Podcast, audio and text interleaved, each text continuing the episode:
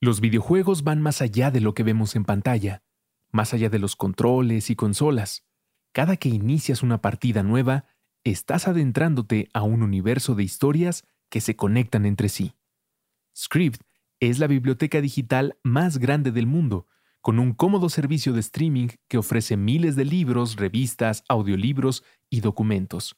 Su colección abarca cuentos de todas las épocas y estilos, desde clásicos de la literatura hasta cuentos contemporáneos. En este momento, Script está ofreciendo a nuestra audiencia un descuento para tener dos meses por solo 19 pesos. Ve a prueba.script.com diagonal sonoro para tener dos meses de suscripción por solo 19 pesos. Es prueba.scribd.com diagonal sonoro para tener dos meses de suscripción por solo 19 pesos. Sonoro.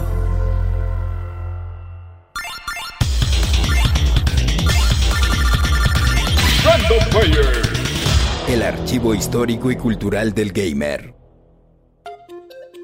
La primera consola portátil con cartuchos intercambiables de la casa de Mario, el apodado por muchos como el ladrillo gris, responsable de popularizar el videojuego para llevar como nunca antes se había hecho, Game Boy.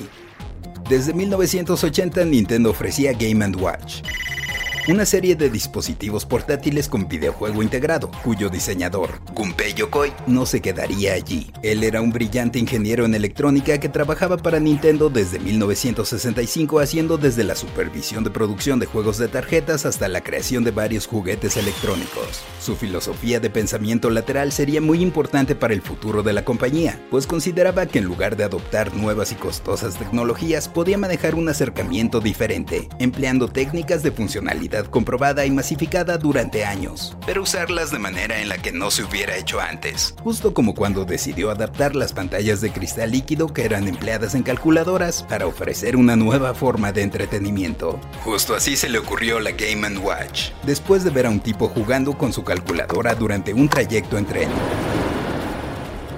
Para la segunda mitad de los 80 las pantallas de matriz de puntos habían reducido su costo considerablemente, por lo que Yokoi fue a presentarle a Hiroshi Yamauchi, presidente de Nintendo, una propuesta para una nueva portátil, la Dot Matrix Game. Ya había pantallas a color, pero siguiendo su filosofía, esta era lo ideal, superando ya en ejecución a la de otras consolas portátiles y requiriendo mucha menos energía. Cuatro baterías AA que ofrecían de 10 a 30 horas de juego. Yokoi trabajó en el prototipo junto con Satoru Okada y un equipo dentro de la división de desarrollo e investigación de la compañía. Su creación retomaría otra de sus innovaciones, el pad direccional, mismo que había pasado de la Game Watch al control de la Famicom NES. Tendría los botones A, B, Select y Start, y una carcasa de plástico súper resistente. Los circuitos se redujeron en un espacio optimizado para obtener el menor tamaño y peso posibles. El dispositivo sería bautizado a raíz de la propuesta del escritor y creativo Shigesato Itoi, quien visitando a Yokoi en las oficinas propuso el nombre Game Boy, ¿por qué no? Lo cierto es que hubo muchos desacuerdos por no usar tecnología de punta. Incluso internamente algunos comenzaron a llamarle de manera peyorativa Dame Game, pues la palabra dame en japonés es algo así como perdido o sin futuro pero los perdidos eran quienes acuñaron el apodo, pues estaban muy equivocados, y Yokoi permanecería firme en su idea de que una sólida librería de juegos les daría el éxito. La consola sería sencilla de usar, con un botón deslizable de encendido y apagado, una perilla para el contraste, una ranura para cartuchos en la parte superior, un puerto para jack de audífonos y tendría la habilidad para conectarse a otra consola mediante un cable llamado Link. Y así jugar de forma cooperativa. Game Boy salió a la venta el 21 de abril de 1989 en Japón y el 31 de julio del mismo año en América. Las ventas iniciales fueron buenas. En Japón se agotaron las 300.000 unidades con las que salieron, aunque luego crecerían poco a poco. Ver a alguien jugar con la consola era algo como del futuro, y su mejor publicidad, junto con aquella de boca en boca. Todavía recuerdo que había un mini póster incluido con la consola que retomaba la frase publicitaria del NES, Now you're playing with power, transformándola en Now you're playing with portable power. Ahora estabas jugando con poder portátil. Inicialmente Tetris venía incluido en la versión americana. Siendo tan fascinante y adictivo como lo sigue siendo. Otros títulos de lanzamiento fueron Baseball, Jackman, Alleyway, Tennis y Super Mario Land. Con excepción de este último, las opciones eran bastante simples, pero era impresionante lo que se podía lograr en la pantalla de 160 x 144 píxeles con solo 4 tonos de gris. La Game Boy estaba tan bien manufacturada que a casi 32 años de su lanzamiento muchas siguen funcionando. Y como te comenté, aunque luego salieron portátiles de la competencia como Game Gear de Sega y Lynx de Atari, no le hicieron ni cosquillas a la de Nintendo que cada vez tenía mejores juegos. The Legend of Zelda Link's Awakening.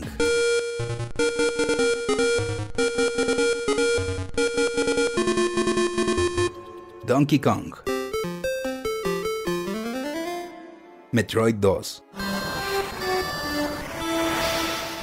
Castlevania 2. Wario World. Pokémon Rojo y Azul estaban entre ellos.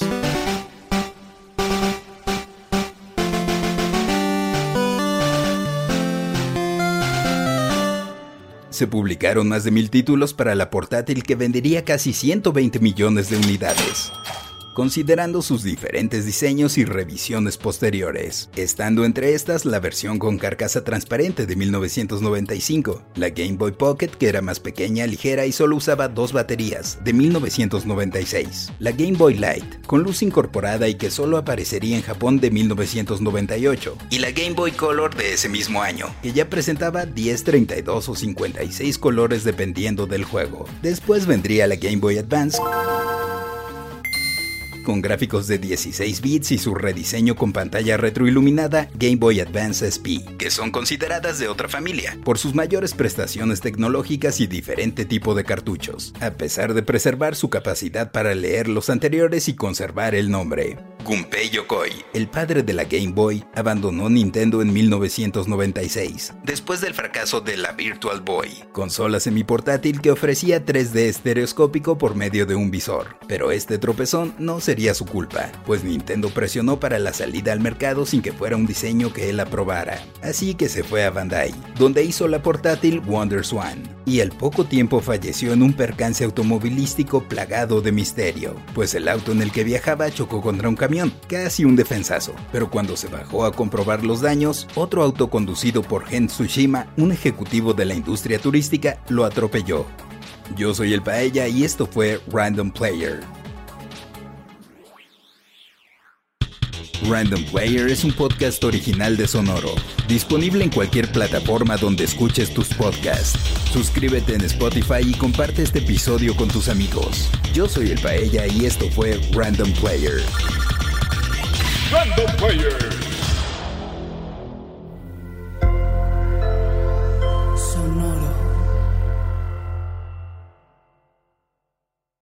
Lucky Land Casino asking people what's the weirdest place you've gotten lucky? Lucky? In line at the deli, I guess? Aha, in my dentist's office.